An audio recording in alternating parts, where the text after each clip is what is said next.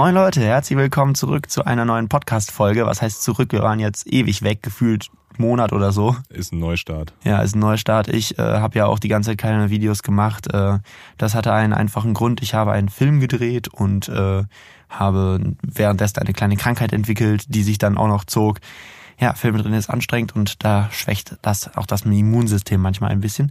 Aber hey, ich habe eine gute Nachricht. Ich bin mit diesem Film zumindest für den Siegener Filmpreis nominiert. Der hat zwar jetzt nicht so die größte Relevanz der Welt, aber hey, für die Siegener Uni ist das der größte Filmpreis, die es gibt, den es gibt. Also von daher. Das sind ja mal News. Das sind ja mal krasse News, ey. Und äh, ich, wir nehmen hier spät nachts auf, weil ich gerade aus dem Zirkus gekommen bin. Hier in äh, Bonn ist gerade der Zirkus Roncalli zu Gast und das war auch sehr, sehr unterhaltsam. Da gab es so eine Frau, die hat sich an so Seilen in die Decke ziehen lassen. Und ähnlich wie diese Seile die Frau hochgezogen haben, zieht unser heutiges Thema die Musiker hoch in den Himmel der Musik. Äh, was eine Überleitung. Es geht heute nämlich um die GEMA. Ihr habt es im Titel wahrscheinlich schon gelesen. Und ich habe ein GEMA-Mitglied gegenüber von mir sitzen. Kein ordentliches zwar, aber immerhin. Leider nicht. Äh, Daniel, der Musikproduzent Hi. alias Dispo ist hier und äh, ja, genau. Was, äh, genau, wir reden heute über die GEMA. Willst Schön. du noch was sagen? Willst du auch mal Hallo sagen irgendwie? Ja, wenn du mich lässt, sage ich auch mal Hallo, Hallo. Hi. äh, freue mich sehr, dass du zum Filmpreis nominiert bist. Freue mich, dass du da viel geschafft hast in Siegen. Danke, danke. Hast du eigentlich schon mal einen Filmpreis, äh, einen Filmpreis wahrscheinlich nicht, aber einen Musikpreis gewonnen oder nominiert oder so? Ich direkt selber muss ich zugeben, nein, noch nie. Ich bin auch noch nie nominiert worden bei irgendeinem Preis. Ich konnte noch nie irgendeinen coolen Preis gewinnen. Ich habe mit Leuten zusammengearbeitet, die Preise gewonnen haben bei sowas und auch Produktionen haben, glaube ich, bei Sachen mitgemacht, vielleicht sogar mal gewonnen. Aber ich selber als Künstler oder sowas habe nie einen Preis. Einen Produzentenpreis wüsste ich gar nicht. Wo gibt's das? Kann man ein Echo gewinnen? Das habe ich leider noch nicht. Oder ja, konnte man? Habt ihr nicht in kann der ich gar nicht mehr gewinnen. Sowas wie äh, doch, Produzentenpreise, weil ich, also ich weiß, beim Film ist es so, dass jede. Was meine Schwester doch letztens oh. da gewonnen hat, dieser äh, New, New Musician Award in Berlin da. Indie, in, ja, in, in Hamburg Oder was bei dem Pop irgendwas, New Pop Dings. Indie Pop irgendwas Geschichte. Das ist ein ganz gut dotier, also gut gehandelter Preis, dieser Indie Award. War das nicht sogar gegen die, die New, äh, No Roots gemacht hat? Ja, ich glaube, da war Krass. auch, ähm, ja, ne? Ja, sehr cool auf jeden Fall. Ja, aber ich weiß nur, also im Filmbereich ist es auf jeden Fall so, dass es dort für jedes Department eigene Preise gibt, weil es gibt da die Directors Guild und die Actors Guild und so weiter. Das sind äh, und da gibt werden in der Preseason zu den Oscars hin und zu den Golden Globes hin halt die ganzen Einzelpreise vergeben schon Ende des Jahres. Also dann ich für glaube, den besten Director und für den besten Schneider und so weiter. Die kriegen alle Einzelpreise. Ich glaube, der Unterschied in der Musik ist das nicht so, dass es irgendwie ja. den besten Produzenten gibt, den besten Beatmaker oder irgendwie sowas. Das wird's bestimmt immer wieder geben. Hip-Hop.de kürt den besten Produzenten des Jahres oder sowas. Aber jetzt so wirklich, also ich denke, das ist der Unterschied, ist einfach, dass ein viel größeres Business hinter den Filmsachen steht, dass da mehr Geld, wahrscheinlich mehr Förderungen auch hinterstehen. Also, pff, da werden jetzt viele ganz böse sagen, doch, doch, da gibt's ganz viele Preise. Jede Stadt hat doch so eine kleine Awards-Show ja, ich mein für halt, sich, aber gesagt, so richtig staatlich halt geförderte Projekte, da gibt es die Initiative Musik, das ist aber jetzt nicht ein Preis für den besten Produzenten, sondern die fördern mit Geld Newcomer. Die, da kannst du dich bewerben und wenn sie dich nehmen, kriegst du dann irgendeine Summe X dazugeschossen zu deinen Investitionen. Oh nee, fällt mir nichts ein. Krass, ja. Also jetzt so ein, also wenn ihr da was kennt, wo man Alter, Daniel Echo, Zeug mal einreichen kann, dann schreibt Echo das mal. war mal was. Also generell, wo man rein. Förderung für Musik ist recht dünn für Popularmusik. Da gibt es auf jeden Fall Sachen, aber jetzt auch nicht super viel. Ja, schade. Naja, egal. Ja. Aber das ist ja jetzt heute Geht auch nicht ja das Thema. So. Die GEMA verleiht ja auch, glaube ich, keine Preise. Doch, es gibt einen GEMA Award. Es gibt einen GEMA Award tatsächlich? Ja. Krass. Ja, okay, cool. Äh, also die GEMA verleiht doch Preise, genau, und so kommen wir auch wieder zurück zu unserem Thema. Hat der äh, Cascada, der Manuel, hat, glaube ich, mal den GEMA Award vor ein paar Jahren gewonnen mit Every Time We Touch. Nein, mit Evacuate the Dance Floor. Evacuate the Dance Floor, ja. Ich habe die Single noch zu Hause, habe ich damals beim Schulradio gewonnen. Hier beim Schulradio. Ja, ja. Das weiß ich noch. Naja, genau, die IGEMA. Du kannst ja mal äh, grundlegend einsteigen, wie, äh, das hatten wir ja schon einmal in dem Artikel 13 Podcast, glaube ich, angeschnitten. Wie ist die GEMA denn überhaupt äh, aufgebaut und was ist die GEMA überhaupt? Das kannst du ja mal ganz kurz zusammenfassen.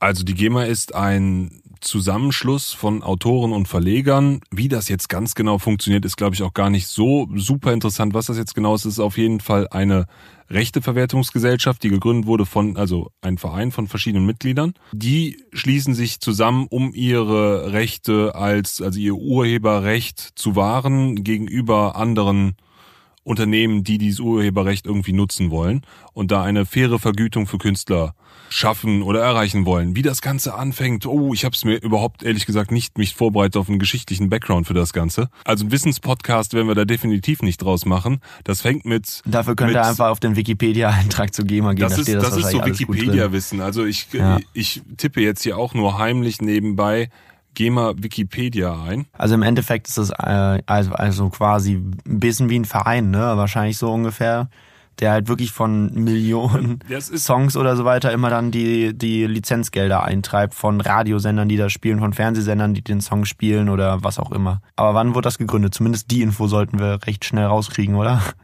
Das ist dann wieder Top-Vorbereitung. Ja, die, äh, ja, das ist ja so eine, so eine kleine Nebenstory zu dem Ganzen. Gegründet wurde das Ganze im Jahr 1933.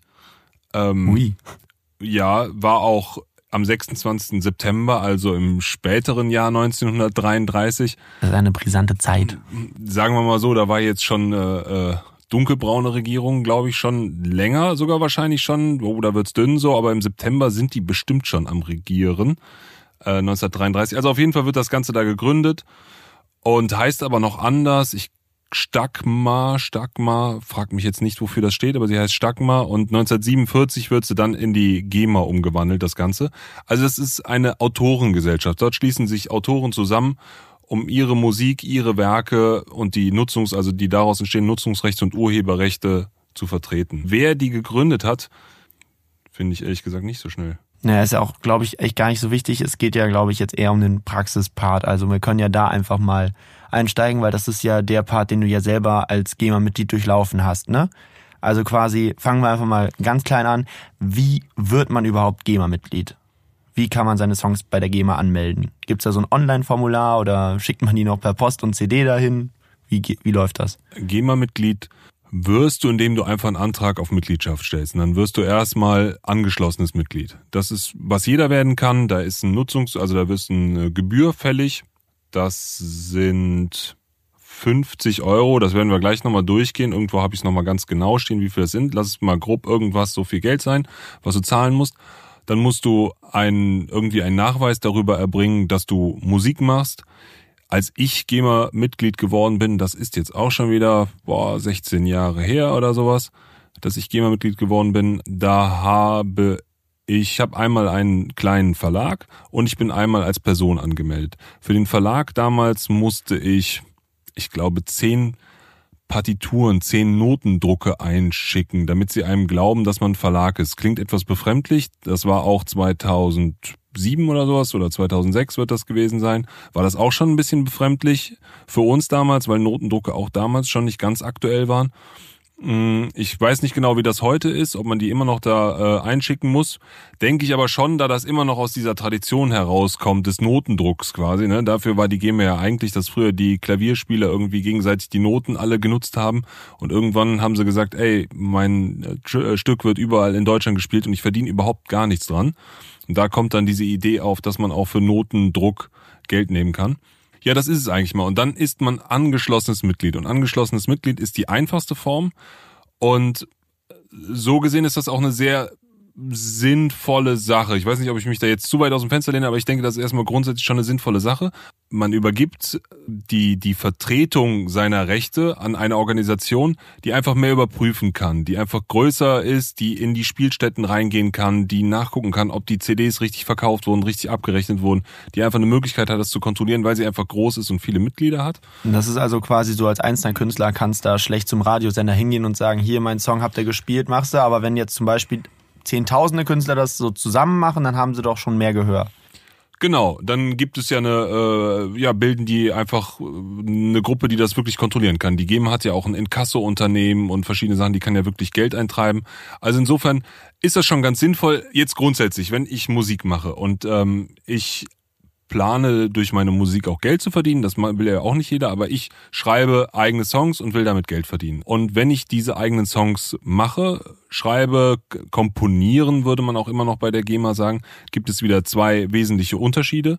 Das ist einmal der Textdichter, einmal der Komponist. Auch da gibt es irgendwie viele Unterschiede. Für mich heute normal ist, dass die beiden so gegenseitig gleichgestellt sind.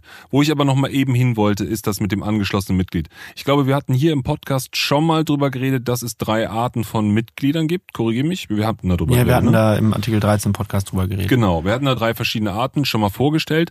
Also ich mache Musik, fange an Musik zu machen und möchte Geld, Geld verdienen mit meiner Musik. Ich habe ein Werk geschrieben, das lade ich bei Spotify hoch, das äh, wird auf YouTube gespielt. Mir gehen schon die Beispiele aus. Früher hätte man noch gesagt, der wurde bei iTunes irgendwie mal eine MP3 gekauft. Das ist ja heute schon, ich glaube, das gibt's jetzt bald Ja, nicht und mehr. kann man sich auf YouTube angucken. ja, das, das hatte ich schon. Also ne? Mit du schon, YouTube ja, hatte ich schon so. Spotify Stream und Radio gespielt, natürlich die Klassiker. Und im Radio- Fernsehbeitrag bei der Lokalzeit läuft das im Hintergrund. genau, solche verschiedenen Möglichkeiten gäbe es dann da. Auf dem äh, Konzert kann es ja auch gespielt werden. Genau, genau. Du kannst auch irgendwo auf einer Messe laufen. Also es gibt ganz verschiedene Sachen, wie du dein Geld zurückkommst. Und jetzt das angeschlossene Mitglied kriegt, wenn dein Song irgendwo gezählt wird oder er taucht irgendwo auf und dann läuft die Summe X auf deinen Song zusammen und die GEMA sagt dann einfach, okay, abzu, abzüglich einer kleinen Bearbeitungsgebühr kriegst du hier das Geld, was wir für dich eingetrieben haben. Und dann kriegt man das Geld von der GEMA.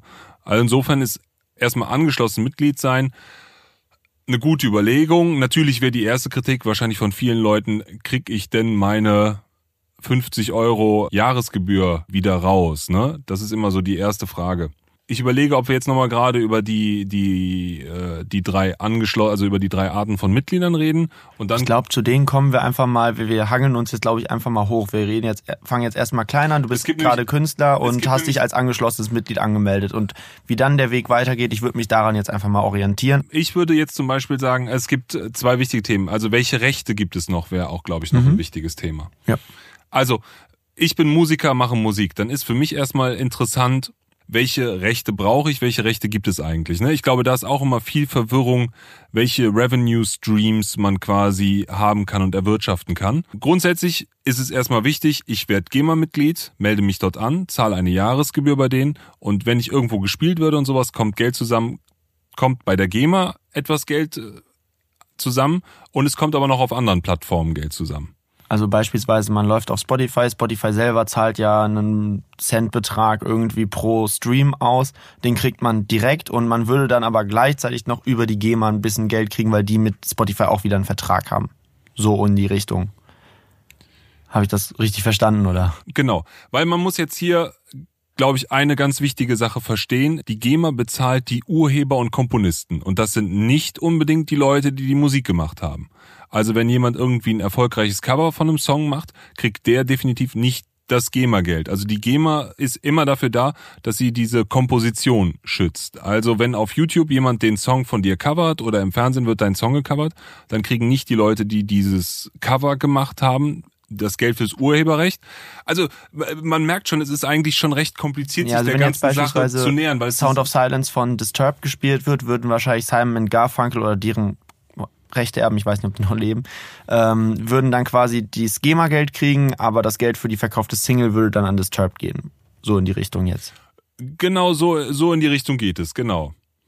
Es gibt Kommt natürlich drauf an, was für ein Agreement die jetzt mit den Rechteinhabern gemacht haben, aber grundsätzlich dürfte es so funktionieren. Oder Heino spielt einen Song von den Ärzten oder wie auch immer. Genau so, das sind die Beispiele. Also wenn man ein Cover macht, könnte man, fällen wir mal Fachbegriffe ein. Hier würde ich sagen, man kann äh, unterscheiden zwischen dem Herstellungsrecht und dem Leistungsschutzrecht. Jetzt bei Artikel 13 ging es ja immer ums Urheberrecht. Ja. Da bin ich jetzt nicht Jurist oder Anwalt genug oder habe nicht juristisches Sachverständnis genug, um genau zu sagen, wie die beiden unterteilt sind, weil ich glaube, der dieser Streit, wo immer Urheberrecht gesagt wird, umfasst erstmal beide Rechte, also Herstellungsrecht und Leistungsschutzrecht.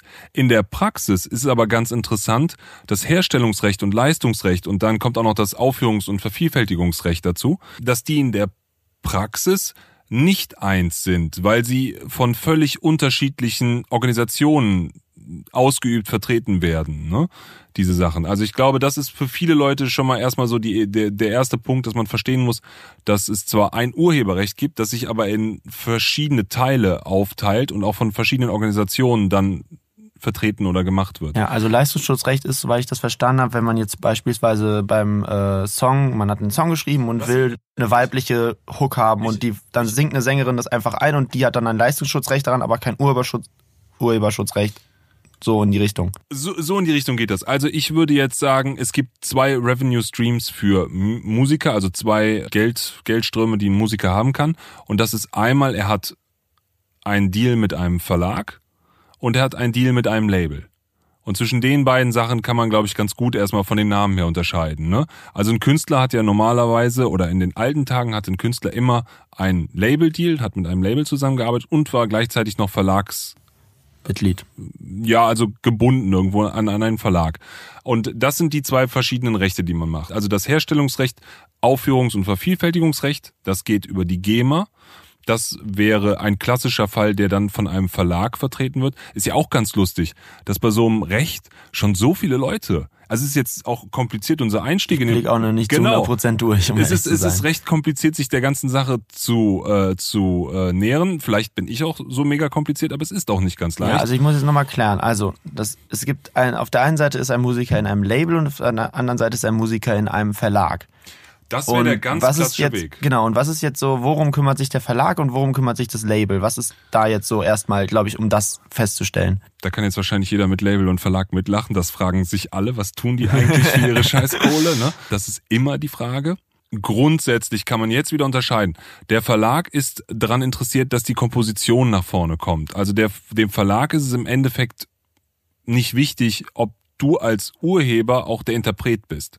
Die wollen deinen Song unterkriegen. Also das heißt, du Clemens schreibst jetzt eine geile Nummer und gehst zu einem Verlag. Der Verlag sagt aber jetzt nicht zu dir, ey, äh, du zieh dir mal eine Cappy auf, tanzt ein bisschen schräg und sowas und dann wird das deine Nummer, sondern der Verlag sagt, mega geile Nummer, ich kümmere mich jetzt drum, dass wir einen coolen Artist finden, der diese Nummer macht und der damit einen Hit macht. Und dann bist du ein Top-Songwriter für jemanden und äh, ein, ein Artist macht das Geld. Also da könnte man jetzt schon trennen. Der Songwriter würde jetzt in erster Linie über die GEMA verdienen in diesem Falle ne, weil der Deal über einen Verlag abgewickelt wird. Ein Verlag hat immer als Verwertungsgesellschaft die GEMA oder GVL dann. Also im Verlag sind dann die Leute, die quasi im Hintergrund arbeiten. Muss nicht unbedingt ja, es kann, sein. gibt ja auch Leute vielleicht, die im Vordergrund die arbeiten und für andere schreiben, ne? Klar, aber jetzt erstmal grundsätzlich im Verlag nee, ist also quasi der, der. Im Verlag ist jeder der, der einen Song wirklich schreibt. Mhm. Und da muss man unterscheiden, also da muss man sagen, der, der ihn schreibt, muss ihn nicht unbedingt performen. Ja, das, klar. Das ne, aber das ist logisch. der, ne, also es kann auch der, der Sänger kann auch selber, also bei dem Verlag sein und GEMA-Mitglied, muss es aber nicht unbedingt. Ne? Also wenn jetzt ein Alligator seine Songs selber schreibt und sie selber auch noch performt, kann er quasi im Verlag seine Schreibrechte hinterlegen und beim Label quasi dann seine Gesangsrechte, wie auch immer. Ähm, Oder wie Fast, wir nähern uns. Gut, ähm, immerhin. Ein Verlag nimmt den Song, den Song als Grundstruktur? Als abstraktes Ding, ja. ne? Das, ich weiß gar nicht, als wie quasi das, als das Notenblatt, auf dem das draufsteht. Genau, das ist ein Notenpapier. Für den Verlag ist ein Notenpapier mit Text. Ähm, was ist natürlich in der Realität heute für keinen mehr ist eigentlich. Auch ein Verlag kriegt eine MP3 zugeschickt ne, und will die MP3 hören. Den geht's auch um die MP3. Aber für den ist es ja egal. Das könnte ja der nächste Künstler ganz anders singen oder eine Techno-Version also draus machen. Also es wird halt auch eine Demo reichen dann quasi könnte sein, auch die Verlage wollen heute Top-Demos haben, ne? Also wenn du, ähm, aber klar, ist egal. Dem, dem geht es um dieses abstrakte Ding, de, der Song.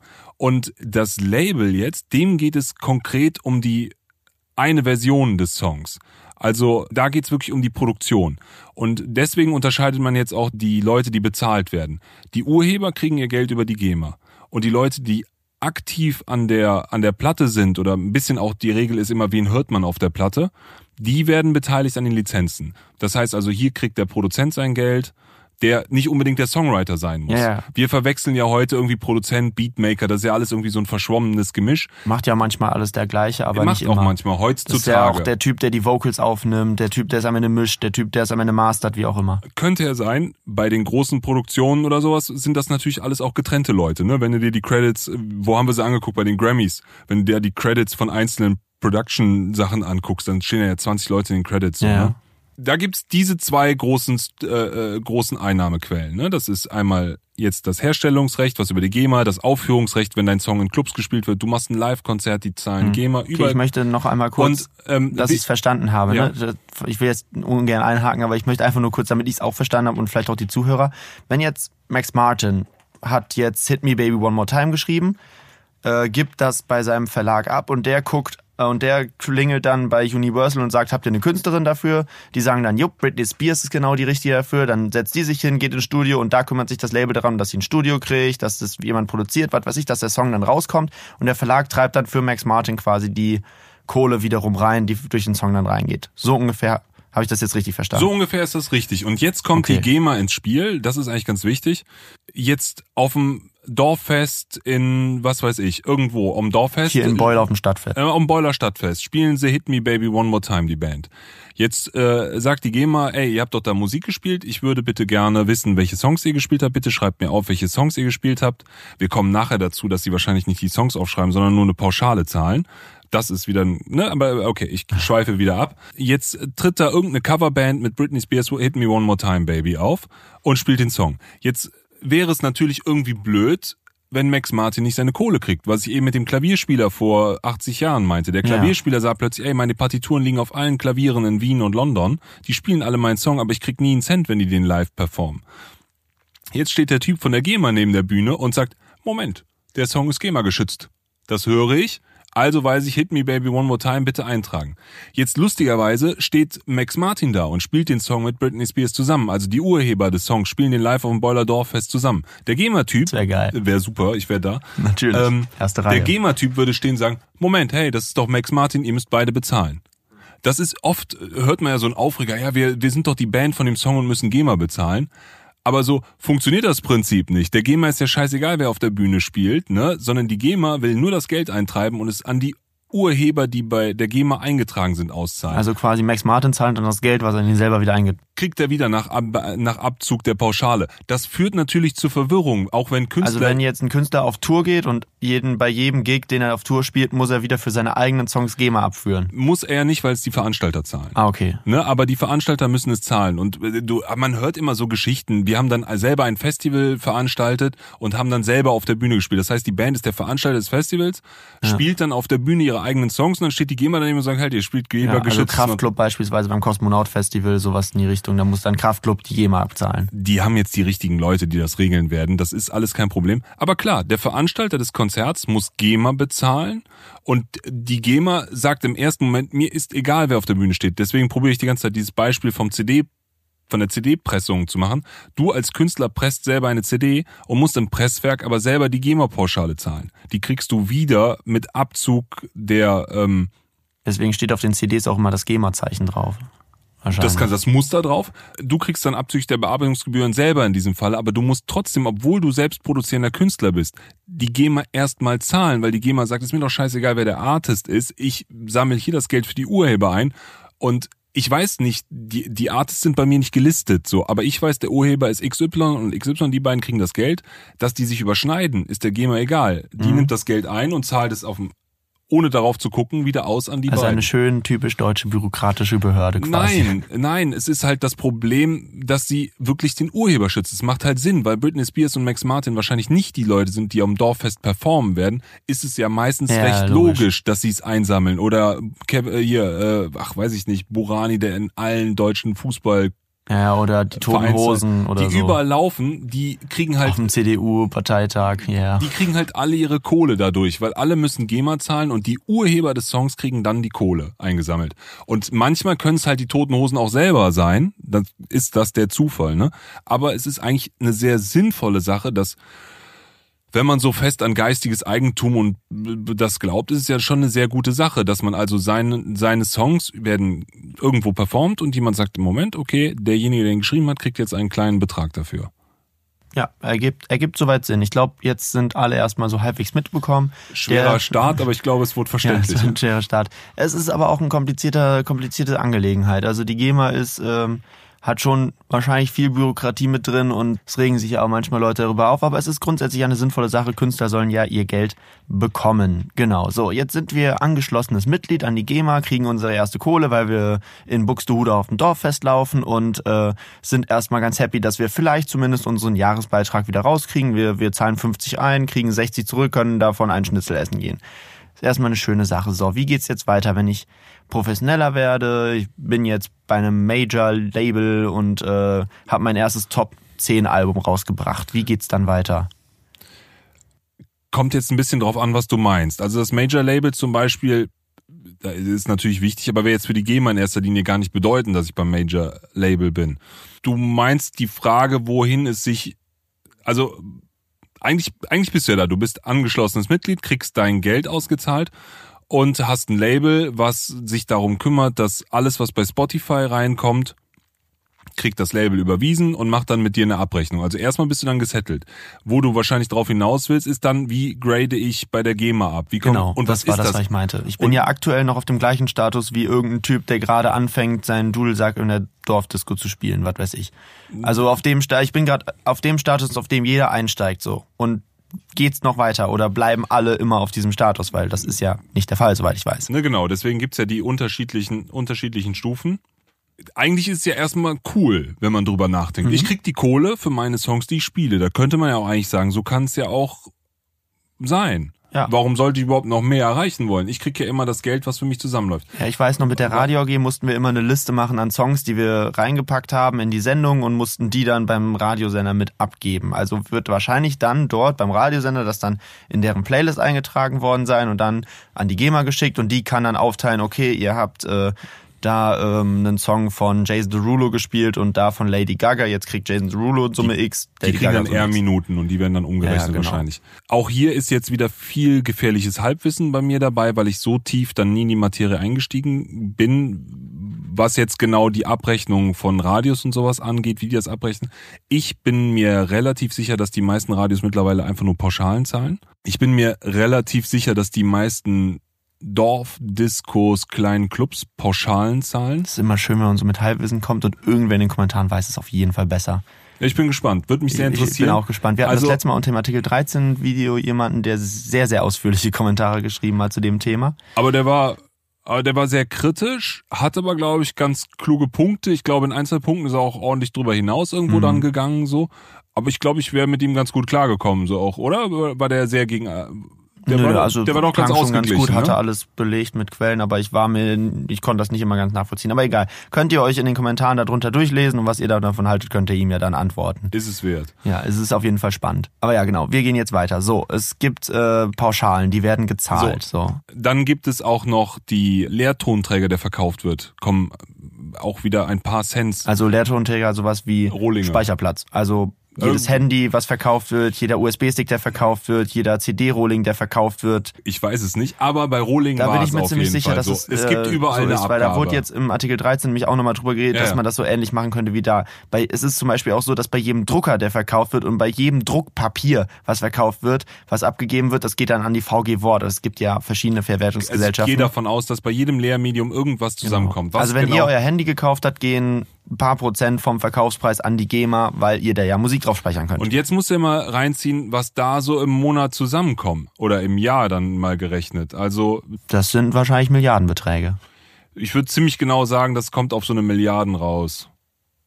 Das ist, ich sehe gerade hier, ist nicht auswendig, ich muss dafür schnell Wikipedia aufmachen. Für das Jahr 2018 hat die GEMA mehr als eine Milliarden Euro erwirtschaftet. Auf diese Summe schüttete sie 860 Millionen aus.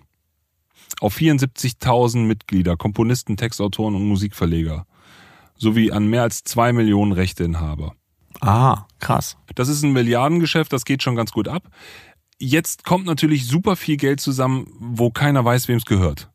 Jetzt liegt da so eine Riesensumme rum und alle denken sich, ja, okay, krass. Auf dem USB-Stick könnte ja sonst wer drauf gewesen sein. Könnte sonst wer drauf gewesen. Das Radio, die Pauschale, wo Pauschale draufsteht, weiß er auch nicht genau, ob es jetzt 50 Cent war oder ob es äh, Annemai. Annemai Kantereit gespielt haben. So, keine Ahnung. Und jetzt ist das Spannende. Ich bin angeschlossenes Mitglied gewesen oder bin angeschlossenes Mitglied. Dann ist natürlich mein großer Traum, ordentliches Mitglied zu werden. Ordentliches Mitglied hat ein paar Vorzüge, dass man direkt selber stimmberechtigt ist. Das heißt, die GEMA ist ja ein Verein, wo die Mitglieder selber über ihre Regeln bestimmen können. Also wenn ich Vereinsmitglied bin, kann ich auch Anträge in den Verein einbringen. Mhm. Damit ich mich davor schütze, dass jeder Seppel bei mir einen Antrag stellen kann, mache ich natürlich gewisse Spielregeln auf und sage, hey, Moment, ne, bei mir darf nicht jeder einfach mitreden. Ne? Wenn ich jetzt jeden mit der ersten Idee da mitreden lasse, wird das hier chaotisch. Das ist so ein bisschen wie beim Fußballverein. Nicht jeder, der ins Stadion geht, ist unbedingt berechtigt. Nur die Leute, die wirklich eingetragenes Mitglied sind, können zur Mitgliederversammlung und da abstimmen, so ungefähr.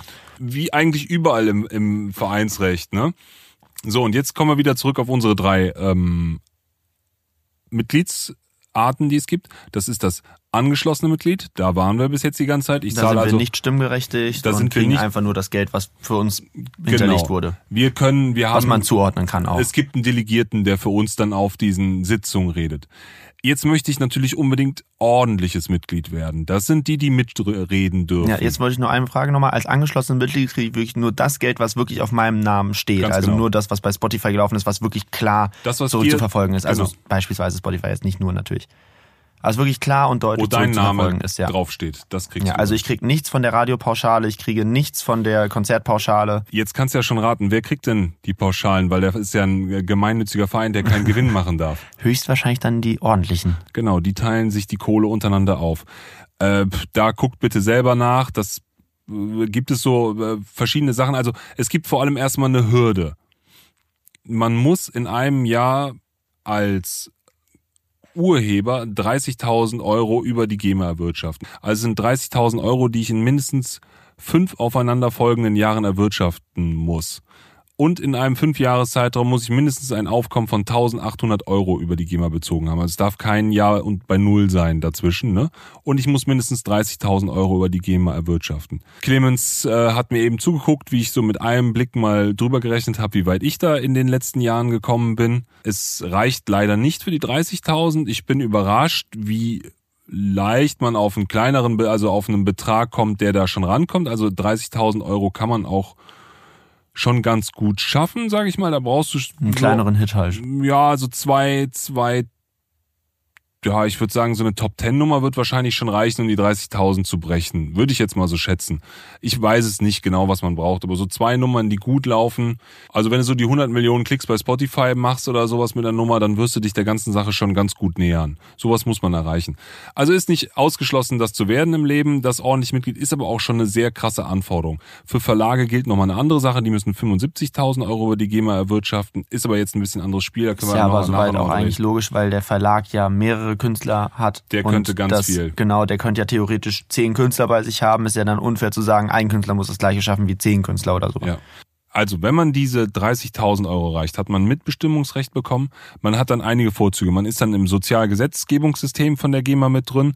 Man ist im äh, Krankenkasse mit drin. Ich denke auch, dass Rente damit eingeht äh, muss sich jeder mal ein bisschen damit beschäftigen, was alles Vor Vorzüge da drin sind. Es ist auf jeden Fall ganz gut, ganz Berichten ordentlich. Wir nochmal drüber, wenn du deinen zweiten Hit gemacht hast und wir dann äh, deinen ordentlichen Mitgliedsantrag da stehen haben. Ja, also das ist auf jeden Fall, ist das ganz gut. Also man hat eine komplette Krankenversicherung und sowas. Da weiß ja jeder schon, was das wert ist. Ne? Das ja, sind absolut. ja einfach schon ordentlich Geld pro Monat. Ne? Das sind was ja alles Selbstständige wahrscheinlich meistens und die ja. Da wahrscheinlich schon. Ja, mit. ab dann hat man schon so eine äh, sehr coole Sicherheit im Leben. Also ist das der große Traum. Die Hürde ist krass gesetzt mit 30.000 Euro, nicht unschaffbar. Und dieses Fünf-Jahre-Ding vor allem. Und du musst fünf Jahre lang Geld erwirtschaften. Ja, also wenn du jetzt so ein Lil Pump bist und plötzlich deinen Gucci-Gang-Hit hast, dann wirst du nicht sofort ordentliches Mitglied, oder? Nee, sofort nicht, weil du brauchst ja fünf Jahre. Ja, ja, deswegen. Also Aber so ein Newcomer hat's dann, ah, obwohl er vielleicht mega erfolgreich ist. Naja, weiß ich nicht. Wenn du im ersten Jahr direkt einfach 500.000 Euro da umsetzt oder sowas, dann bist du wahrscheinlich sofort ordentliches Mitglied gibt es wahrscheinlich Sonderrechte für. Also du musst 30.000 Euro erwirtschaften. Wenn du das in der ersten Woche machst, bist du wahrscheinlich... Äh, also heutzutage passiert das ja schon öfters mal, dass Leute, die aus dem Boden... Also das ist ja, früher war es ja so, dass du wahrscheinlich wirklich fünf Jahre gebraucht hast, um deine erste Hitsingle zu haben. Heutzutage kannst du ja theoretisch aus dem Kinderzimmer raus, bevor du überhaupt GEMA-Mitglied bist, schon den ersten 100 Millionen Streams-Hit haben. Ja, habe ich heute noch was Interessantes auf WDR 3, wer spielt Klassik? WDR 3? WDR 3. WDR 3 gehört die haben einen Bericht darüber gemacht. Ein bisschen negativ behaftet war der Bericht. Die haben darüber geredet, äh, dass alles so schnelllebig geworden ist. Als Beispiel haben sie äh, zum Beispiel Tokotronic und eine Indie-Band aus dem Jahr 2005 oder 2006 genommen und gesagt, damals waren die Festivals, da haben dann noch so Headliner wie Tokotronic oder dieser Indie-Hit aus Hamburg damals gespielt. Die waren dann auch jahrelang die Festival-Headliner. Da war es war es ganz einfach, da wusste man einfach, wer der Headliner ist und da gab es auch nicht so viele. Fand ich eigentlich gar nicht so positiv, wie die das dargestellt haben. Und dann haben sie die von MS von ne, jedes vom, Jahr tauschen äh, wechseln ja. sich die Ärzte und die Hosen ab. Genau so super. ungefähr. Und dann haben sie Dockville Festival in Hamburg. Mhm. Oder das gibt's in Dockville, das haben sie als Beispiel genommen. Da wird die Macher, also die Chefbookerin vom Dockville, wird gerade mega abgefeiert, weil die hat vor einem Jahr Billie Eilish äh, krass ge gemietet quasi für eine Show. Billie Eilish kannte von ja keiner. So, also hier in Deutschland war Billie Eilish überhaupt nicht am Schirm. Ja, sie hatte ihre ein, zwei Lieder schon draußen, wahrscheinlich in den Staaten schon ganz gut gefeiert. In Amerika hatte die schon auch vor einem Jahr Millionen Follower ja, oder sowas, aber hier kannte die keiner bis zu ihrem Release jetzt von Bad Guy, glaube ich. Und ja, oder Bury a Friend. Bury a Friend, okay, ja genau, da geht's irgendwie los. Und äh, die wird jetzt total gefeiert. Für die Szene Insider war das jetzt nicht so krass, also gut, dass sie bekommen hat und sowas, aber das ist ganz lustig, dass sie die da so abfeiern für die haben halt kritisiert, dass unsere Zeit heute so so schnelllebig durch die Algorithmen ist, dass jeder jetzt nach oben spülen kann, einen Hit hat und dann wieder weg ist. Ich weiß gar nicht, ob ich das so negativ Gefühlt war das aber auch früher ja auch nicht anders. Ich meine, es gab früher ja auch schon immer viele One-Hit-Wonder. Also weiß ich jetzt auch nicht, ob das wirklich die Algorithmen sind oder ob das nicht einfach jetzt deutlicher auffällt, weil deutlich mehr Leute so groß werden. Ja, ich habe das Gefühl, es wird jetzt schneller dadurch. Also, also ich glaube so nicht, dass Fool's Garden über vier Jahre hinweg Festival-Headliner waren. Ich würde mal tippen, dass die ein Jahr lange Headliner waren, dann äh, Lemon Tree gespielt haben und danach erstmal nicht mehr wirklich relevant waren. Hier kann ich nicht sagen, aber ob es ich habe das Gefühl, es werden auch mehr Meros und sowas. Es geht jetzt schneller. Man kommt jetzt, wenn man den richtigen, die richtige Welle erwischt, kommt man jetzt sehr schnell ins Gespräch. Und das ist einfach nicht mehr so träge. So Spotify ist nicht mehr so träge wie die Radiosender oder sowas. Das geht jetzt alles deutlich schneller durch Spotify. Ja, aber also Radiosender, so ich habe heute noch gehört, auf 1Live haben sie da äh, hier wie dieses Bad Guy oder irgendwie so von Billie Eilish als, als neu. jetzt neu in dem Sender und du denkst, das Ding ist schon seit zwei Monaten draußen gefühlt. Ja. Das nennt ihr neuen, neue Single, die ihr jetzt rausbringt. Also da denkt man sich dann manchmal schon, what? Ja, es ist viel schnelllebiger geworden so. Und ja, das absolut, ist diese, absolut. diese Algorithmen, dieses Spotify, dieses Live. Ja, aber sehen, auch der, das, der Konsum der Musik, der direkt, so früher mussten ja erstmal die Leute alle in die Plattenläden gehen und sich die Platte kaufen. Heutzutage bleibst du einfach bis 0 Uhr wach und hörst die neue Single. Oder jetzt, wenn in Amerika zum Beispiel jetzt heute Nacht, beziehungsweise jetzt später in sechs Stunden ungefähr, released Tyler the Creator sein neues Album. Mein Bruder bleibt einfach bis 6 Uhr morgens wach und hört sich das dann direkt auf Spotify an und muss nicht erst in den Plattenladen rennen. Das ist halt schon natürlich eine andere Zeit, wo du dann schneller an die Songs rankommst. Macht er nicht gerade Abi? Ja, der macht gerade Abi. Okay. Aber er schreibt scheinbar morgen keine Klausur. Ah, okay, ja, verstehe. Naja, aber äh, Sideways. Ähm, Back to Gamer?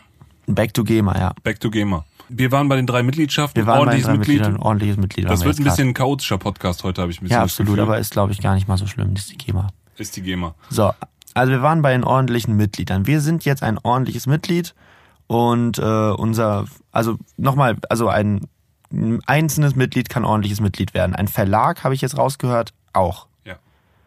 Das ein sind Label auch die verschiedenen ein Label gibt's jetzt gar nicht in unserer... Also ein Label findet quasi in der GEMA nicht statt. So kann man das ah, okay, gut. Also vielleicht formulieren. Ja. Das, der, was passiert denn mit dem Verlag, wenn der ordentliches Mitglied wird? Was hat der dann für weiter? Also ist es quasi das gleiche wie die Person, nur halt auf dieses Konstrukt Verlag draufgegeben? Ja, du oder? musst, glaube ich, eine GmbH oder sowas auch sein, dann funktioniert das. Das ist eine juristische Person. Aha, okay. Gefährliches Halbwissen. Okay, gut. Also das sind dann die ordentlichen Mitglieder. Die da haben musst dann du 75.000 Euro, da hatten wir gerade drüber geredet. Genau. Ne? Und äh, so, und was gab es jetzt für eine dritte Mitgliedsform? Die dritte Mitgliedsform ist eine Zwischenform, das ist das außerordentliche Mitglied. Und das ist, wenn ich als angeschlossenes Mitglied den Antrag auf ordentliche Mitgliedschaft gestellt habe, dann bin ich ein außerordentliches Mitglied. Und diesen Antrag auf außerordentliche Mitgliedschaft muss ich in der Theorie so stellen, dass er kommt, bevor ich die große Kohle mache. Also wenn ich 100.000 Euro verdiene, über fünf Jahre lang auch meine 2.000 Euro gemacht habe immer, aber vergessen habe, außerordentliches Mitgliedschaft zu beantragen, bleibe ich angeschlossenes Mitglied. Gibt's auch tausend Stories im Internet, die man findet dazu. Leute, die sagen, ey, ich habe voll Kohle gemacht, ich hatte voll die krasse Hitsingle draußen. Ich bin immer noch angeschlossenes Mitglied, weil ich verpennt habe, auf außerordentlich zu stellen. Also man muss quasi, wenn man sieht, oh, die Single ist am Upturn, quasi sofort den Antrag ausfüllen. Ja, Das ist ja mega sinnvoll. ja, so Gefühlt nicht. Ja, also das wirst du schon wieder mit richtigem Management und den richtigen Leuten wirst du schon wieder hinkriegen. Ähm, aber ja, so in der Theorie. Also man muss theoretisch hellseherische Kräfte haben, um zu wissen, ob sein Song reicht dafür. Also, ja, du musst einen Antrag stellen und sagen, ich glaube, ich könnte jetzt bald ordentliches Mitglied bei euch werden. Nehmt mich mal als außerordentliches Mitglied. Okay, krass. Ja, du, das ist äh, irgendwie komisch, wer das eingeführt hat. Aber naja. Ja, äh, okay, alles klar. Ähm, das ist also dann der dritte Status. Das ist also quasi so ein Schwebeding, wo man dann hofft, dass sein Antrag durchgeht, dass man die Sachen erfüllt und wenn das, also man hat dann quasi nicht mehr oder weniger Recht, sondern man bleibt quasi auf dem Status des angeschlossenen Mitglieds. Genau. Man hat nur diesen Antrag hinterlegt. Also es Genau. ändert sich quasi für einen selber erstmal nichts. Ja, du änderst zum außerordentlichen Mitglied. Ne? Ja, also du, dein aber ich Status meinte jetzt verändert von deinem, du, du kriegst weiterhin nichts von den Pauschalen, du hast weiterhin kein Stimmrecht und kein so weiter. Stimmrecht, genau. Ja. Genau, du bist also weiterhin gut. vertreten. Habe ich das auch richtig verstanden. Gut, also haben wir dann quasi die drei Phasen durch. Wenn wir anfangen, sind wir angeschlossenes Mitglied und wenn wir es dann richtig durch die Decke geschafft haben, dann werden wir zum ordentlichen Mitglied und sind erstmal für die nächsten Jahre wahrscheinlich safe. Und Ja, haben also es ich, erstmal geschafft, ich muss Musik es ja noch nicht mal durch die Decke geschafft haben, sondern ich habe, also ich habe einen Hit geschrieben. Mhm. Ich bin aber gar nicht der Artist. Ich bin immer noch, äh, lebe ich in meinem kleinen Beul, sitze immer noch alleine in meinem Keller am Computer, habe einen mega Hit laufen, kennt mich keine Sau, weil der Hit wird performt von irgendjemandem, der damit draußen über die Fernsehsender oder Fernsehsender, Kenn ich irgendwoher, diese über, Story. über YouTube oder sowas läuft, ne? Ähm, Schlechte Musikvideos dreht, die richtig kacke aussehen. Ja, genau. Und ähm, ja, aber dann bist du, dann machst du ja auch schon Kohle, wenn das offiziell ist. Also wenn, dann machst du zwar auch Kohle, aber du bist, musst ja jetzt nicht in dem Sinne durch die Decke gegangen sein, was man sich jetzt durch die Decke vorstellt, Mhm. ne? Sondern du bist weiter unbekannt, hast aber einen Hitsong geschrieben. Ja, dann Glaub geht ja ich- deine Mucke trotzdem durch die Hier Decke. ist es So. immer noch mal wichtig, diese, diese große Unterscheidung zwischen Urheber und Künstler. Und für Urheber ist die GEMA das Thema und damit Verlage. Und für den Künstler ist das große Thema Label. Und damit ist die zweite Verwertungsgesellschaft, die wir, glaube ich, namentlich noch gar nicht genannt haben heute Abend, ist die GVL. Das ist diejenige, die die Leistungsschutzrechte eintreibt. Arbeitet mit der GEMA zusammen. Die, die Inkassoschläger kommen von der GEMA, wenn die GVL die Kohle will. Aber die GVL ist diejenigen, die die Leistungsschutzrechte eintreiben.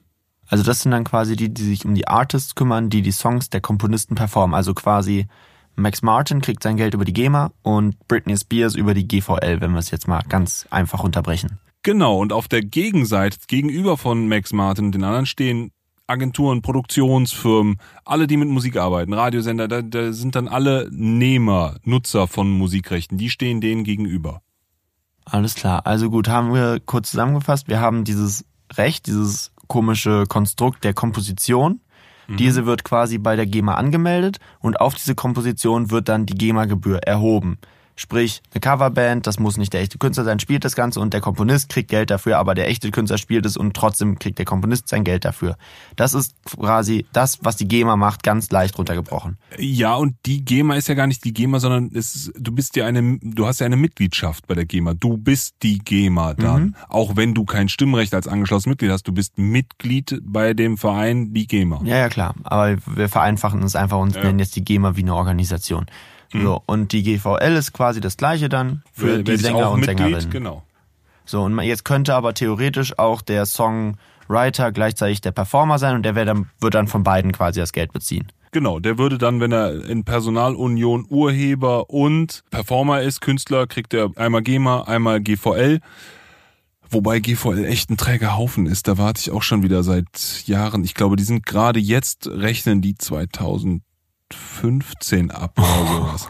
Also die GVL hat gefühlt zehn Angestellte. Das ist ja geil. Ja, ich weiß auch nicht genau, was da los ist. Da gibt man immer Riesenlisten. Bei der GVL geht das so, was ich super anstrengend und nervig finde. Da musst du dich dann mit, ah, wie heißt es, ArtSys, es ist irgendeine, ein, nicht eine Software, sondern so eine App im, im Browser, kannst du dann nach deinen Songs suchen. Also ich habe Song XY geschrieben, tippst den ein und dann taucht der auf. Dann hat ein Radiosender den gemeldet, hat der den gemeldet, dann musst du klick, klick, klick, klick, gehst du die durch und dann musst du alle Songs, die du gemacht hast, im Kopf haben und musst dann jedes Jahr die Anmeldung dafür machen. Das ist ja auch super schöne Arbeit. Super praktisch. Da bräuchte man einen Praktikanten für. Genau, das ist eine klassische Praktikantenarbeit. Kennst du ja vielleicht auch von VG Wort oder sowas, ne? Da musst du auch alles hinschicken, ja, was gut, du da gemacht hast. jetzt nicht Nee, bist du gar nicht, ne? nee. Könnte, könnte ich vielleicht machen. Ich weiß nicht, ob mein YouTube-Kanal dafür, aber ich wüsste auch nicht, wo es jetzt sinnvoll Naja, wäre, müsste man mal, wäre jetzt auch mal eine, eine Überlegung, ne? Es wäre für dich auch ein zweiter, Ich weiß, ich weiß ja nicht, wie die VG Wort mit YouTube seine. Verträge hat. Das müsste ich mal nachlesen. Aber weil, also ich schreibe ja 100%? Texte. Also das so war doch gesehen. jetzt Artikel 13, war doch auch VG Wort Ja, mit ja, drin. die, die sind mit drin. Also auf jeden Fall. Natürlich ist es ja auch eine also du Verwertungsgesellschaft. müsstest eigentlich VG Wort kriegen. Ja. Also, äh, weiß ich nicht. aber ich weiß, ähm, man muss nicht, bei gewissen. also ich weiß nur, dass man bei, äh, es gibt ja für alles, es gibt ja dann auch so eine Medien, die sich dann um Fernsehsender kümmert und es gibt ja ganz viele Verwertungsgesellschaften. Und ich meine, auch bei der VG Wort muss man gew auch gewisse Nachweise erbringen, dass man da ein gewisses Geld Klar. mit verdient und so weiter. Und das ist ja bei mir jetzt auch noch nicht der Fall. Also ich Ja. habe ja jetzt im letzten Video meine Einnahmen gezeigt, so das ist glaube ich nicht genug Geld, um bei der VG Wort er hat reinzukommen. seine Einnahmen gezeigt. Ja, Echt? krass, hast du, hast du deine Mensch. Ja, Einnahmen ja. gezeigt? Das sind 274 Dollar insgesamt seit Anfang, äh, seit November letzten Jahres Mir hast du gesagt, immer du verdienst nichts. Ey, das ist ja auch, rechne das mal auf den einzelnen Monat runter. Und dann, dann davon alleine sind nur 100 Dollar von dem Rammstein-Video, was jetzt halt ein bisschen durch die Decke gegangen ist. Und erstaunlicherweise wurde es, also es wurde erst entmonetarisiert, dann habe ich die Überprüfung angefordert und dann wurde es wieder monetarisiert. Und da war ich sehr überrascht, weil es bisher noch nie passiert ist bei mir. Und äh, was aber auch bei mir das Problem ist, ist, dass andauernd meine Sachen geclaimed werden. Also da Ja. an dem Video über ASAP Rocky verdient jetzt ASAP Rockys Label und nicht ich, weil die der Meinung sind, dass sie die Rechte daran haben. Und Ja, da habe ich dann die- Einspruch an, erhoben haben- und die waren aber anderer Meinung. Und Da haben die jetzt so. Urheber geclaimed. Ja, die haben da, aber damit hat ja die GEMA erstmal nichts zu tun. Die verdienen ja aber auch so Geld dafür. Ja, aber jetzt musst du halt immer sehen, die GEMA ist also in dem Sinne ist ja jeder Urheber die GEMA. Die GEMA ist Ja, ja, ja, nur die Vertretung. Ne? Grundgesetzlich ja. Aber es sind halt zwei Geldkanäle. Also die kriegen jetzt wahrscheinlich Geld von der GEMA und von meinen Einnahmen halt. Aber das ist ja ein anderes Thema. So, ähm, jetzt haben wir die GEMA soweit durch. Jetzt gibt's allerdings bei der GEMA, soweit ich das weiß, auch noch zwei Unterscheidungen von Musik. Es gibt einmal Unterhaltungsmusik und es gibt ernste Musik. Was ist das? U und E Musik. Unterhaltungsmusik ist all das, was wir so hören, Hip-Hop, äh, aktuelle Popmusik, Rock, das ist alles Unterhaltungsmusik und ernste Musik ist von Klassik angefangen über moderne Musik. Jazz. Auch vielleicht. Ja, das wird auch teils, teils wahrscheinlich reinfallen. Boah, das ist jetzt wieder eine super schwere Frage. Wie unterscheidet man U- und E-Musik? Da gibt es bestimmt jetzt auch wieder irgendeine schöne Definition. Grundsätzlich alles, was wir machen mit Viervierteltakt, Kick und Snare, wird höchstwahrscheinlich in die U-Musik eingeordnet. Also wenn ich Ja. mit dem WDR-Symphonieorchester zusammenarbeite, Wenn jetzt ein Sammy Deluxe mit der WDR Big Band einen Song aufnimmt, Es wird es wahrscheinlich auch U-Musik sein. ist, das bleibt U-Musik. ja. Wie die die genaue Definition von U- und E-Musik haben, ich weiß nicht, ob äh, durchgehender Rhythmus, Akkorde oder irgendwas. Das eine ist halt ernste und das andere ist Unterhaltungsmusik. Also das eine ist, also vielleicht ganz grob, das eine wird gemacht, damit man es kommerziell vertreiben, beziehungsweise damit es Zuhörer unbedingt findet und das andere wird des Werkes, des Werkes wegen gemacht und jetzt nicht unbedingt, um einen Zuhörer damit zu erreichen. Vielleicht kann man es ja so formulieren, also so habe ich mir das auf jeden Fall bisher immer vorgestellt. So nach dem Motto, wir hatten im Musikunterricht früher die Zwölftonmusik. Das war äh, ja damals aus dem Krieg, glaube ich, gewesen, weil die haben Musik quasi zerstört für die Leute und die meinten, man darf jetzt gar keine harmonische Musik mehr machen.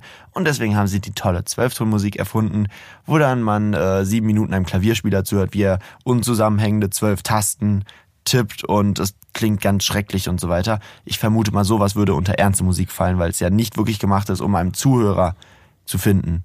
Wikipedia. Die Aufteilung in E- und U-Musik ist umstritten, da sie hauptsächlich im deutschsprachigen Raum üblich ist, eine wertende Konnotation einbringt, sich für die systematische Klassifikation von Musik als wenig praxistauglich erwiesen hat. Ne? Die Grenzen zwischen E- und U-Musik sind fließend. Wo, wo setzt du da den Punkt so? Ne? Musst du irgendwie sieben schräge Akkorde spielen, bist du dann schon E-Musik? Was du gerade angesprochen hast mit Zwölftonmusik ist ja auch so ein bisschen das Ding, kein Rhythmus also ne, wir hören ja alle Musik, die die ganze Zeit Viervierteltakt stampft. Also vielleicht hört ja auch der eine oder andere mal eine Dreivierteltakt-Nummer, aber auf jeden Fall kein Album im Dreivierteltakt im Normalfall.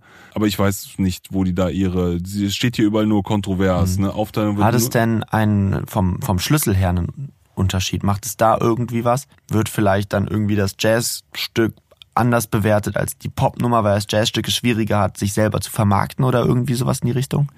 frag mich nicht nach genauen Zahlen, aber die E-Musik wird höher vergütet als die U-Musik, ja. Mhm. Also quasi so nach dem Motto, ihr habt nicht die gleiche Chance, weil ihr was anderes versucht und deswegen querfinanzieren wir das ein bisschen.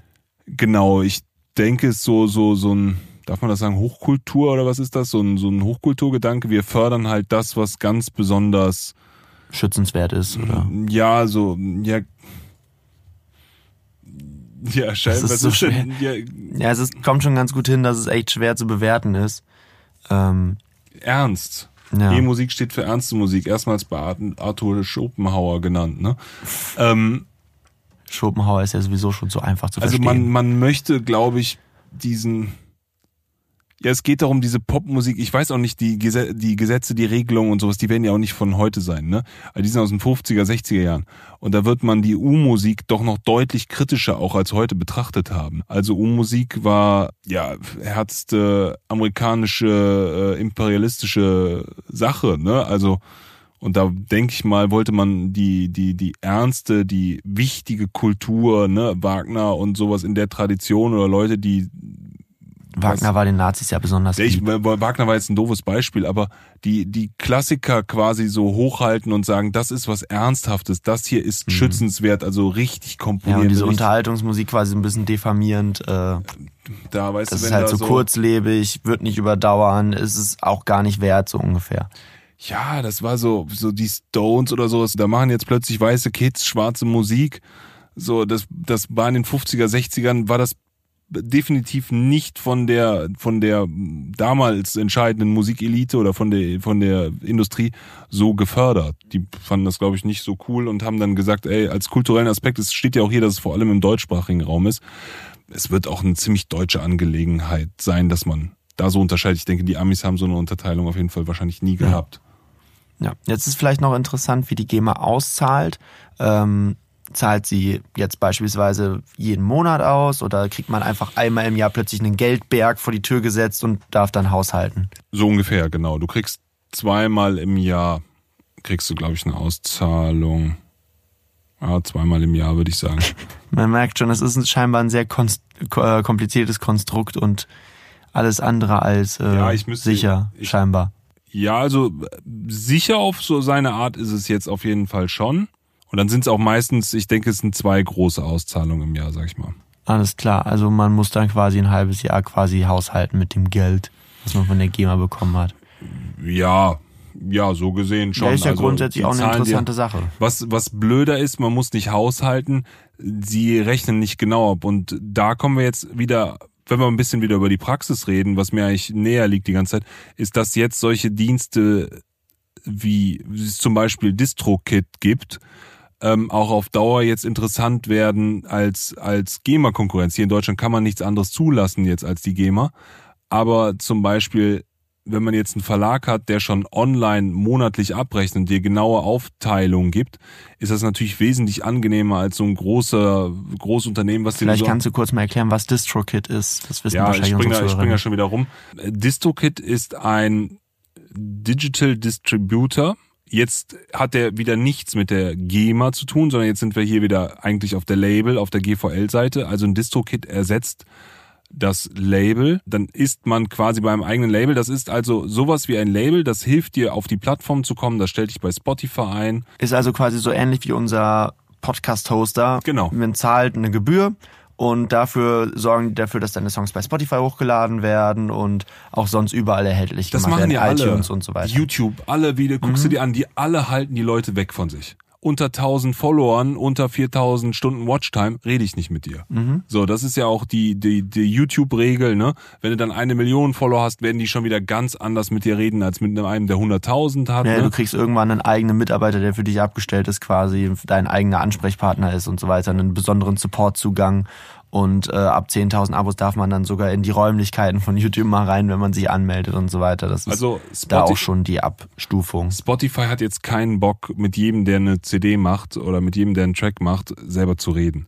Das heißt also, die sagen, hey, hol dir irgendwen, die können bei uns hochladen. Ne? Diese Dienste musst du in Anspruch nehmen. Ja, ist ja bei uns genau das gleiche. Wir können ja unseren Podcast auch nicht einfach bei Spotify in den Upload reinpacken und rausbringen, sondern wir brauchen da schon dann den großen Dienst, der die Zugänge hat. Und DistroKit ist so ein Ding, da gibt's auch noch TuneCore, gibt's noch ein paar andere.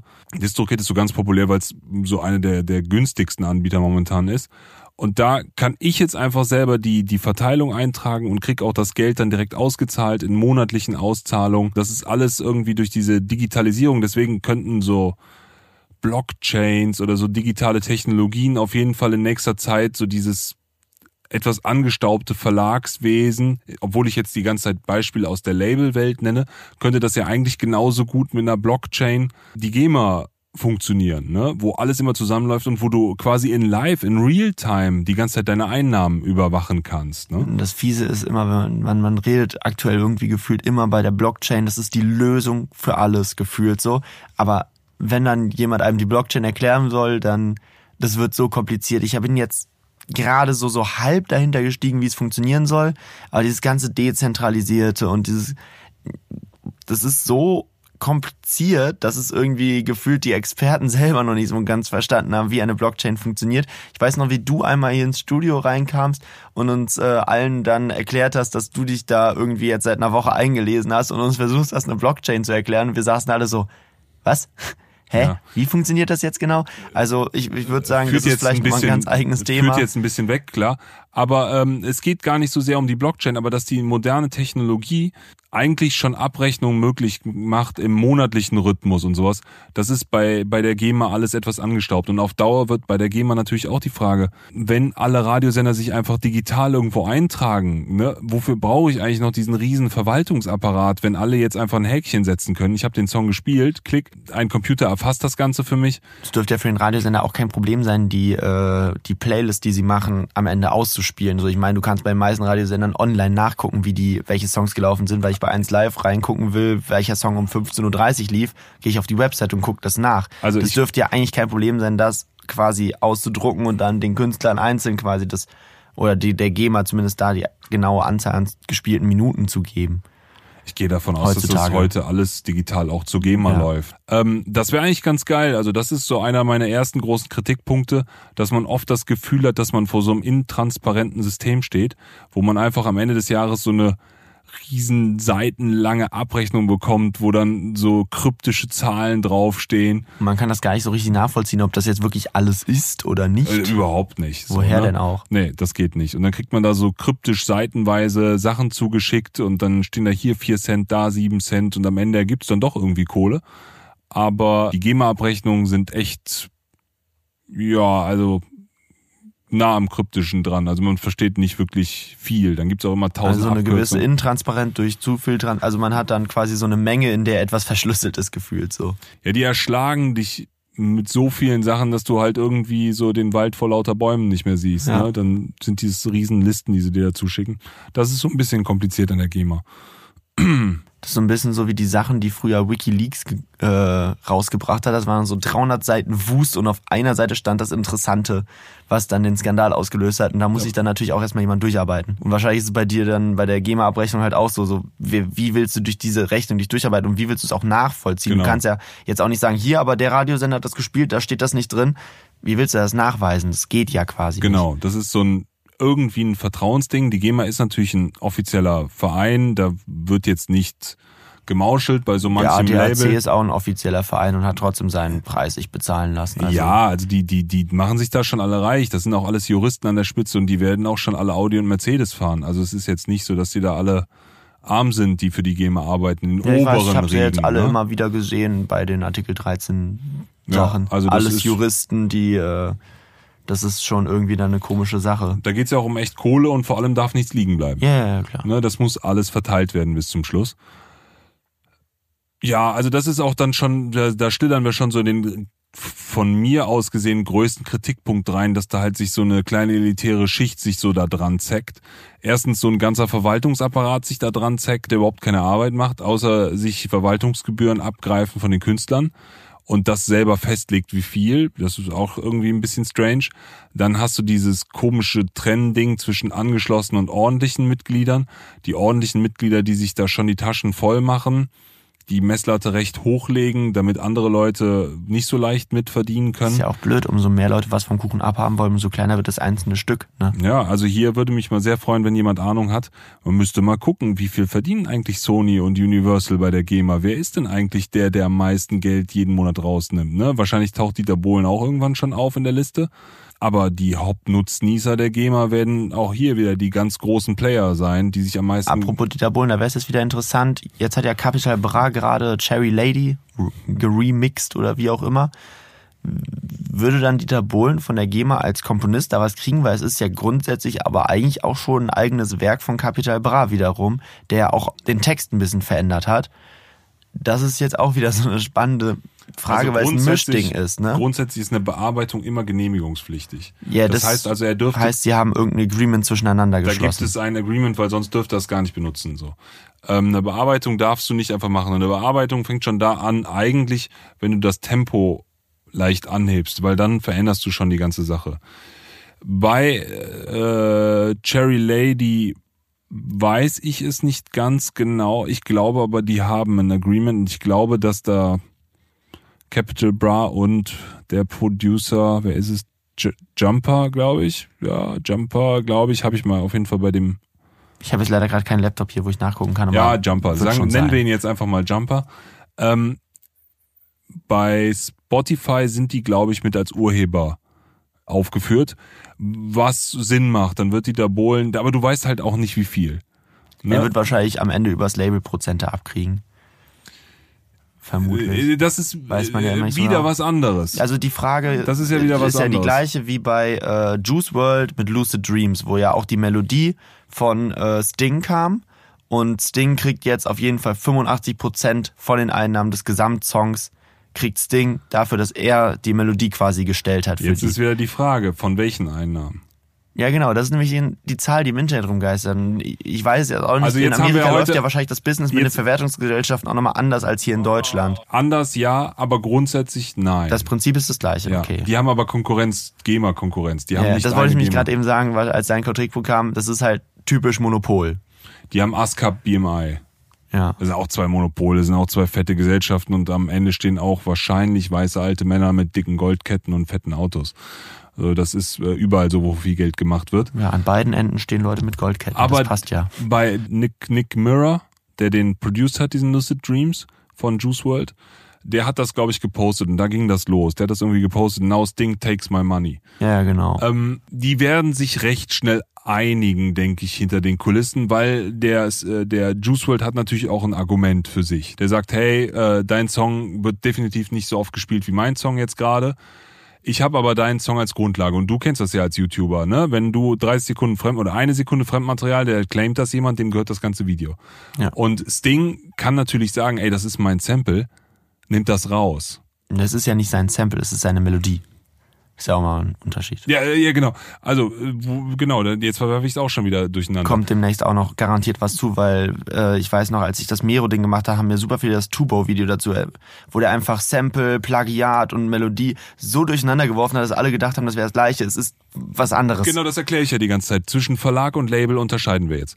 Und ich denke, was Nick Mirror in erster Linie meint, wenn es kein Sample war, ich bin mir nicht ganz sicher, er sagt es ist kein Sample, aber äh, Nee, nee, er hat's nachgespielt. Das ist kein Sample. Das ist nicht das gleiche Instrument. Also er hat jetzt nicht aus dem Song von Sting das rausgeschnitten und in sein Projekt gemacht, sondern er hat einfach die Melodie genommen und auf seinem Klavier selber nachgespielt mit seinem Suji, den er haben wollte. Okay, dann reden wir ja erstmal über das Urheberrecht. Und da ist jetzt klar, dass Sting zu Recht sagt, hey, ich höre mir das jetzt an. Da sind ähm, mehr als acht Töne meine. Ja, das ist mein, das ist von mir nachgespielt, das ist meine Melodie halt, ne? Die ist mir. Jetzt wäre die erste Diskussion zum Beispiel, wie bewerte ich Komposition, Text miteinander? Weil Text ist ja wirklich neu. Der hat was Neues erschaffen, Juice World. Ich handhabe es so bei Produktionen, dass Text und Komposition 50-50 bei der GEMA aufgeteilt werden. Das heißt also, die Textwriter kriegen 50 Prozent und die Leute, die die Musik machen, kriegen 50 Das Prozent. kannst du aber selber festlegen. Mm, Ich glaube, seit neuestem ist das so. Früher waren die Textwriter, haben weniger bekommen. Ich glaube aber, das hat sich geändert und Text und Komposition sind seit einigen Jahren komplett gleichgestellt. Mhm. Früher gab es auch immer tausendmal die Diskussion, wenn ich jetzt einen Text schreibe und dann den singe, macht meine Melodie dann eigentlich auch Komposition. Dann wollte der Textschreiber auch Komposition haben und sowas. Also da gibt's irgendwie, gab es immer viele Diskussionen. Ich halte es heute so, dass Text und Komposition immer 50-50 sind und ich glaube, es ist ein GEMA-Standard. Jetzt hat er die Melodie von Juice WRLD genommen und der Sting sagt, okay, cool, kannst du drin lassen. Ich erlaube es dir, das zu nutzen. Also wenn er es nachspielt, kann er es ja auch einfach machen. Er hat dann auch kein Cover gemacht, er hat es gesampelt, also muss er ihn beteiligen. Und jetzt kommt Sting und sagt, ey, die Nummer ist halt nur so geil, weil du mein Sample drin hast, ne?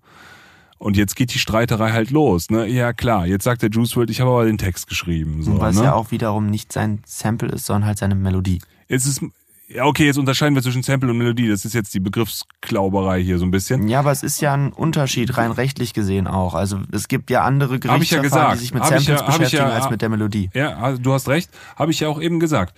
Deswegen, ich finde, also es ist mir selber ein Anliegen, Urheber, dass das mal so gesagt Urheber wird. Ja. und Künstler. Das haben wir Ja, eben schon tausendmal genau. unterschieden. Das sind die zwei verschiedenen So. Stream-Kanäle. Und der Urheber sagt, hey, das GEMA-Geld an mich. Dass er, ich glaube aber zum Beispiel nicht, dass er jetzt einen Cent bei den ähm, beim Label abdrücken muss. Die Spotify-Direkteinnahmen, nicht die, die GEMA hinten rausbekommt, sondern die Direkteinnahmen durch die Plays, die kriegt Nick Mirror und Juice WRLD weiterhin voll und ganz, wenn es kein Sample ist. Also wenn sie da kein anderes Agreement gemacht haben. Es ist ja schwierig, dahinter die Kulissen zu gucken. Wir Du können ja nur halt, von außen ist ja drauf gucken. Wir wissen, auch, genau. ne? Also ich weiß auch, soweit ich weiß, ist es halt auch so gewesen, dass ja den, den Song haben die ja gemacht, auch bevor Juice WRLD jetzt wirklich groß wurde. Das war ja der Song, mit dem er quasi groß geworden ist. Das heißt, sie haben sich wahrscheinlich einfach, als sie den Song rausgehauen haben, überhaupt keine Gedanken gemacht darüber, weil sie als die Künstler wahrscheinlich eh nicht ans Ding rangekommen wären, um den zu fragen, können wir das machen. Und Genau. erst als der Song dann am Durchdrehen war, war dann das Label so, oh fuck, wir haben einen Hit und das ist Stings Melodie. Was machen wir jetzt? Und wahrscheinlich wird deshalb auch die Prozentzahl, die Sting jetzt kriegt, so hoch sein, weil sie halt auf, auf den Drücker schnell das machen mussten. Das ist so meine Außensicht gewesen, weil 85 Prozent halte ich schon für arg viel dafür, dass das Werk so eigen ist wiederum. Aber wovon? Ja, das ist ja wieder die Frage. Aber wir kennen ja nur die Zahl. Wir, wir kennen ja nicht die ganzen Verträge, die dahinter stehen. Aber da die Zahl halt, da das Nick Mirror gesagt hat, wird die Zahl wohl irgendwo von seinen Einnahmen kommen. Weil er hat sich ja darüber aufgeregt. Juice WRLD hat sich Also jetzt nicht ich unbedingt könnte darüber mir aufgeregt. vorstellen, dass sich Sting 85% Musik genommen hat. Und das finde ich ehrlich gesagt fast noch fair. Ja, also es- es ist ein schwieriges Thema. Wenn er sich jetzt 85% vom gesamten Urheber Song genommen hat, ist es wieder diskussionswürdig. Aber wenn wir jetzt wirklich sagen, wir teilen 50-50 Gesang und Musik auf und Nick Mirror sagt, von mir kriegt er 85%, Ja, dann ist es wiederum was anderes, ne? dann wäre es wiederum gar nicht so unfair, weil ehrlich gesagt hat er dann wirklich nur noch Kick und Snare drunter gelegt. Der hat das zwar Ja. irgendwie verändert, aber das Sample läuft halt wie es ist. Ja. Es ist schon das geistige Eigentum von Sting. Ja, müssten wir uns theoretisch einfach mal einen Anwalt dazu holen und mal mit dem über Urheberrecht und Sample reden. Ist auch ein spannendes Thema, werden wir bestimmt mal machen. Äh, da habe ich ja auch, wie gesagt, was zu in Planung. Da Ja, würde aber- ich ganz gerne mal ein ausführlicheres Werk drüber machen, weil da wird heute noch sehr viel durcheinander Der geworfen. kann dir jetzt auch nicht mehr sagen als ich zu dem Punkt, weil nee, ja, du klar, genau an der dem kennt, Punkt aber stehst. wahrscheinlich ist es halt so eine andere Frage nochmal, wie was gewichtet wird und wie jetzt, wann ist wirklich etwas ein Plagiat, wann ist wirklich etwas Urheberrecht, was ist der Unterschied zwischen einem aber Sample ja und die ein- Melodie ein- nachspielen und so weiter. Ein Plagiat ist ja, das ist ja bei Nick Mirror ist es ja kein Plagiat. Ein Plagiat ist ja in dem Sinne, ich kopiere wirklich etwas ganz. Mhm. Dann gehe ich ja hin und ich nehme den Song und mache den eins zu eins nach. Das ist ja hier ein, ja auch kein Zitat, aber die haben halt mit echten Instrumenten etwas gesampelt. Die haben die Melodie genommen, die, die da war und spielen die selber nach, ähm, spielen die selber nach und damit verletzen sie natürlich das Urheberrecht, weil sie sich die Melodie von Sting nehmen, die auf Melodie, die Melodie ist geschützt. Die Melodie hat die GEMA registriert und sagt halt, das ist die Melodie von Sting, ihr spielt die nach. Und jetzt ist es die Frage, wie entscheidet das Gericht und wertet das? Bei YouTube hätte 100% an Sting zugeteilt. Und ähm, hier hat das Gericht, ich würde jetzt mal die Behauptung aufstellen, wenn es 85% Musik GEMA sind, ist es fair. Denn ich gehe davon aus, dass die GVL, wie das in Amerika heißt, weiß ich nicht, aber die Leistungsschutzrechte von Nick Mirror und Juice World unangetastet bleiben, wenn es ein Sample ist. Würde es so Sinn ergeben, ja. Wissen wir jetzt aber, wie gesagt, nicht. Äh, vielleicht hängen wir uns jetzt auch zu sehr an diesem Fall aus, von dem wir halt wirklich kein Insiderwissen haben und damit jetzt nicht so wirklich darüber reden können.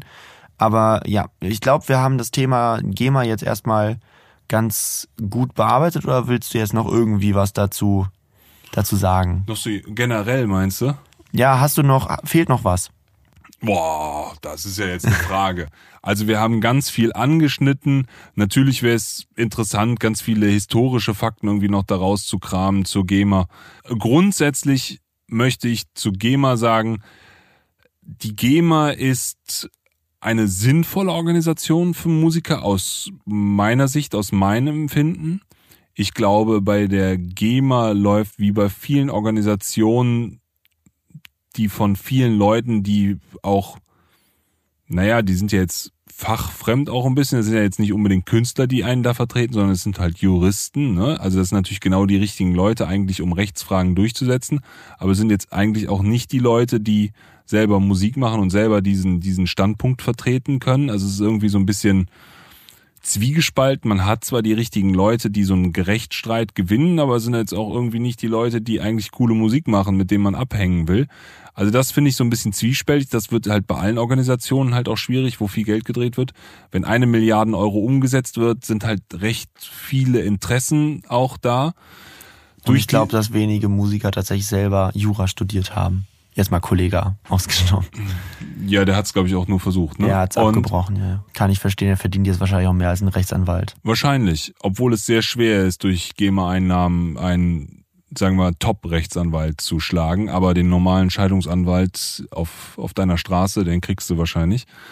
Ähm, also insofern, die GEMA ist ein sinnvolles Konstrukt, hat aber natürlich durch diese Vereinsstruktur, durch diese hohen Hürden, dadurch, dass sich da so eine Elite bildet, ja schon auch krass negative Sachen. Dass die GEMA manchmal Musik sogar von dir selber sperrt, ist natürlich klar. Wenn du GEMA-Mitglied bist und deine Rechte an die GEMA, deine Nutzungsrechte an, also nicht an die GEMA gegeben hast, aber die Vertretung deiner Nutzungsrechte an die GEMA übergeben hast, sagt die natürlich erstmal knallhart, hey, da hat jemand was hochgeladen auf seinem Kanal, das gehört XY, das muss ich jetzt schützen.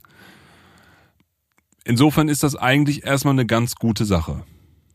Insofern ja, also das, das Problem ist grundsätzlich wahrscheinlich zum einen, dass sie ein Monopol ist. Also es gibt keine Konkurrenz, heißt, du, wo willst du als Musiker hingehen, wenn du deine Rechte geschützt haben willst? Warum sollte es auch jetzt erstmal eine Konkurrenz geben? Vielleicht, weil man dann einfach die, das Konzept verändern könnte und dann würde man sagen, okay, die haben einen besseren Deal für die Musiker und dann gehen halt alle Musiker dahin und dann Konkurrenz belebt das Geschäft. Das ist die, aber natürlich auch wieder eine andere schwierige Sache, weil dann müsste halt der Radiosender mit Zweiten dann die Verträge machen und das wäre auch wieder da kompliziert.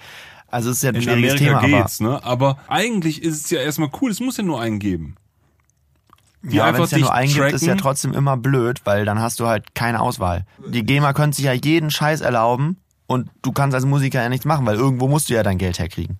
Ja, aber dann hast du jetzt zwei. Was willst du groß unterscheiden? Die einen sagen, wir treiben dein Geld ein, die anderen sagen, wir treiben dein Geld ein. Ja, aber wie sie es machen, ist ja wieder die Sache. Weil wenn sagen, die andere sagt, wir haben keine Zweiklassengesellschaft, wo jetzt, äh, wir teilen die Pauschale zwischen allen auf, wir haben äh, ein viel faireres was weiß ich recht, wir haben keine solche Elite, wir verprassen nicht so viel Geld innerhalb der Verwaltung, wir haben ein klügeres digitales Konzept, wo dann digital das einzusehen ist, unsere Abrechnung ist viel transparenter und besser einzusehen als die von der GEMA. Ihr kriegt keinen Papierhaufen von uns, sondern ihr habt ein Online-Portal, wo ihr das wirklich ordentlich sehen könnt. Haben die auch. Was weiß ich, sowas in die Richtung könnte ne? man ja theoretisch sagen und dann hätte man eine Konkurrenz, die halt vielleicht einen besseren Deal hat und dann gehen dann plötzlich alle Künstler Klar, zu der Konkurrenz und dann muss die GEMA schauen, wo sie bleibt. Das wäre halt so eine grundsätzliche positive Sache für einen gegen ein Monopol. Na gut, es ist ja auch schon spät ähm, und ich glaube, wir haben das Thema GEMA jetzt ausführlich äh, erörtert. Ich hoffe, es sind noch Menschen dabei, die äh, unser Geschwafel hier zugehört haben. Wir müssen auch mal wieder erstmal reinkommen in äh, unsere entspannte Podcast-Stimmung. Vielleicht haben wir nächstes Mal auch wieder ein konkretes Musikthema dabei, an dem wir uns entlanghangeln können. Dann wird auch der rote Faden deutlicher. Ähm, ich, ja, genau. Wenn ihr noch Fragen zu GEMA habt, schreibt die mal in die Kommentare. dann ähm, beantworten wir die eventuell mal in naher Zukunft. Ähm, kann ja gut sein, dass noch Fragen offen geblieben sind oder dass wir Sachen nicht ordentlich erklärt haben. Dann wird das im nächsten Podcast mal äh, einfach mal eine kurze Kommentarsession geben. Ähm, allgemein stellt Fragen in die Kommentare und schlagt eventuell auch mal Podcast-Themen vor, die euch interessieren würden. Also worüber sollen wir vielleicht allgemein mal reden, wenn es gerade kein Album gibt, was man jetzt so besprechen kann? Dann äh, haut mal raus, was würde euch interessieren als Thema in diesem Podcast? Was soll euch Daniel mal erklären und worüber sollen wir uns vielleicht mal wieder streiten?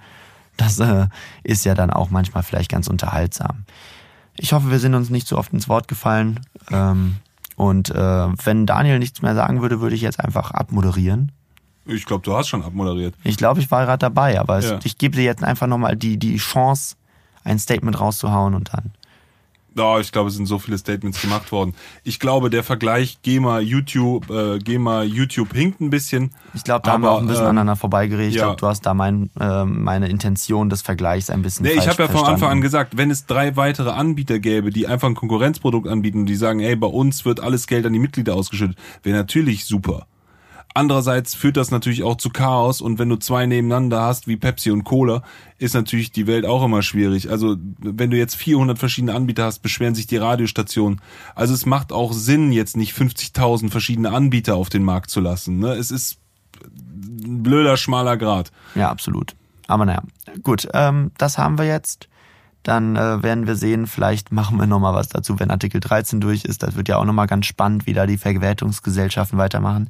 Hast du mitbekommen, die erste Verwertungsgesellschaft, die sich um Fernsehen und so weiter kümmert, hat jetzt, bevor überhaupt irgendwas in Kraft getreten ist, schon den ersten, das erste Angebot an Google geschickt und will irgendwie 5% des Jahresumsatzes haben oder sowas Okay, krass. von Gesamt Google. Ne. Und du so denkst so, das ist euer Angebot jetzt, 5% des Jahresumsatzes, ohne in irgendwelchen Zahlen das zu messen. Äh, die, der Name ist mir entfallen, das ist eine Verwertungsgesellschaft, die auch niemand kennt, die kümmern sich um Fernsehrechte, also so Pro7, Sat1, RTL, die haben da ihre Frühstückssendungen und so weiter drin in der Ver Verwertungsgesellschaft. Das fand ich auch schon sehr interessant. Die News ist jetzt vor ein paar Wochen so rumgegangen. Die haben einfach schon das erste Schreiben an Google geschickt und gesagt, okay, 5% des Jahresumsatzes. Wenn das jetzt jede Verwertungsgesellschaft macht, dann hat YouTube am Ende noch 3% von seinem Jahresumsatz übrig. Das äh, wäre dann auch, glaube ich, nicht mehr sinnvoll. Ich würde sagen, wir brauchen beide Schlaf und Auf jeden Fall. haben noch ordentlich zu erledigen morgen. Also gut, dann äh, euch einen schönen Morgen, Mittag, Abend, je nachdem, wann ihr es hört. Und ich hoffe, ihr seid nächstes Mal wieder mit dabei.